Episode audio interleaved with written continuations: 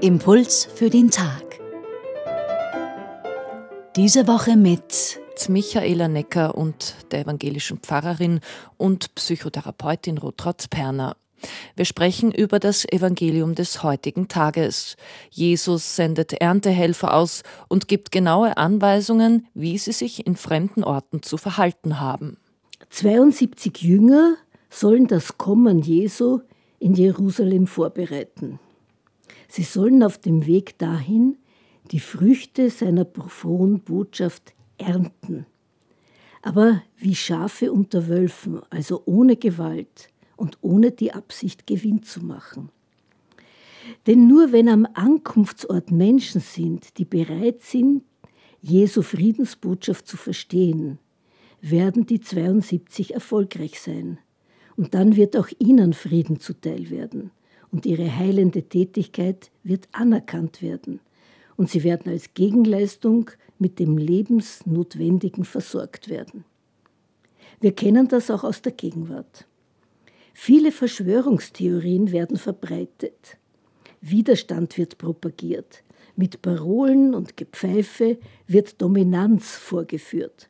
Und wer versucht, andere Gesundheit fördernde Informationen und Verhaltensweisen nur ins Gespräch zu bringen, erntet Unfrieden, Abwertung, Beschimpfungen, Hass im Netz, ja sogar Todesdrohungen und manche verzweifeln an der Angst, die ihnen damit gemacht wird. Deswegen sollen die Jünger Jesu sich auf dem Weg nicht gesprächsbereit zeigen, also grüßen, werben, sondern erst, wenn sie in ein Haus kommen und ihr Friedensgruß dort willkommen ist. Und man versteht, was es heißt, das Reich Gottes, Achtung, Wertschätzung und Liebe ist euch nah. Also Frieden kann man nicht einbläuen, nicht mit Gewalt erzwingen, sondern Frieden muss man vorleben und dazu gehört auch Achtsamkeit und Zurückhaltung. Und das ist natürlich schwer, wenn man sehr beseelt ist von der Botschaft, die man verbreiten möchte.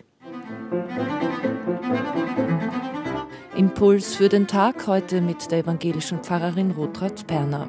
Wenn Sie die Bibelstelle von heute nachlesen wollen, sie steht im Lukas-Evangelium Kapitel 10, Vers 1 bis 9. Einen Hinweis dazu gibt es auf unserer Website radioklassik.at und dort können Sie diesen Impuls auch nachhören.